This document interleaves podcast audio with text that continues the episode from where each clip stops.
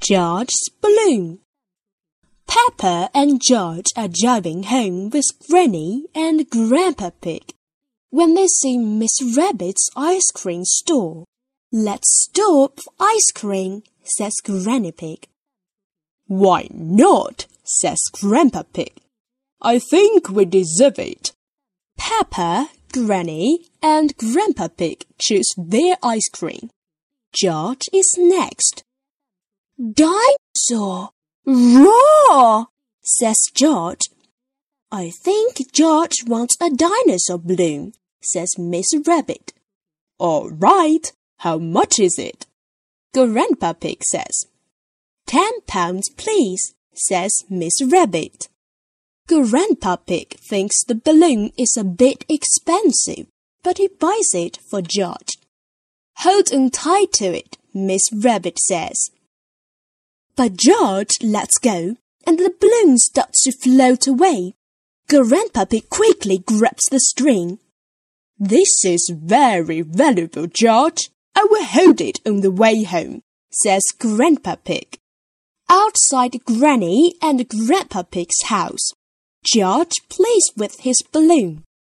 George, says Peppa, this is an up balloon. If you let it go again, it will go up to the moon. Moon! cries George, and he lets the balloon go. The balloon goes up and up, but Grandpa Pig catches just in time. Peppa and George had gone indoors to keep the balloon safe. Hello, Polly, says Peppa. George has got a new balloon. Squawk, cries Polly balloon! Both Polly and George love the balloon. Oh no! George cries, letting go of the balloon. The balloon floats all the way out the door, up the stairs, and into the attic. Don't worry, it's safe in here, says Peppa. Don't worry, says Granny Pig, as they follow the balloon up the ladder.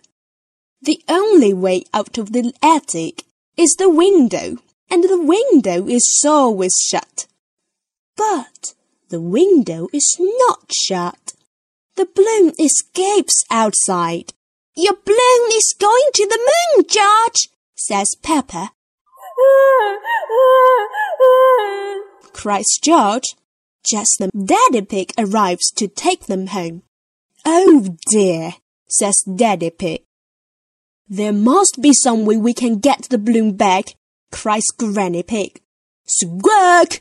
Balloon, says Polly Parrot. Polly flies high up into the sky and catches the balloon string in her beak. Polly to the rescue, cries Grandpa Pig. Polly Parrot has saved the day. Hooray! George cheers. Who's a clever Polly? says Granny Pig. Who's a clever Polly? repeats Polly Parrot. George, don't let go of your balloon again, says Peppa. Daddy Pig has an idea. I will tie the balloon to your wrist, George, he says. That will stop it floating away. George is very happy. He loves his balloon.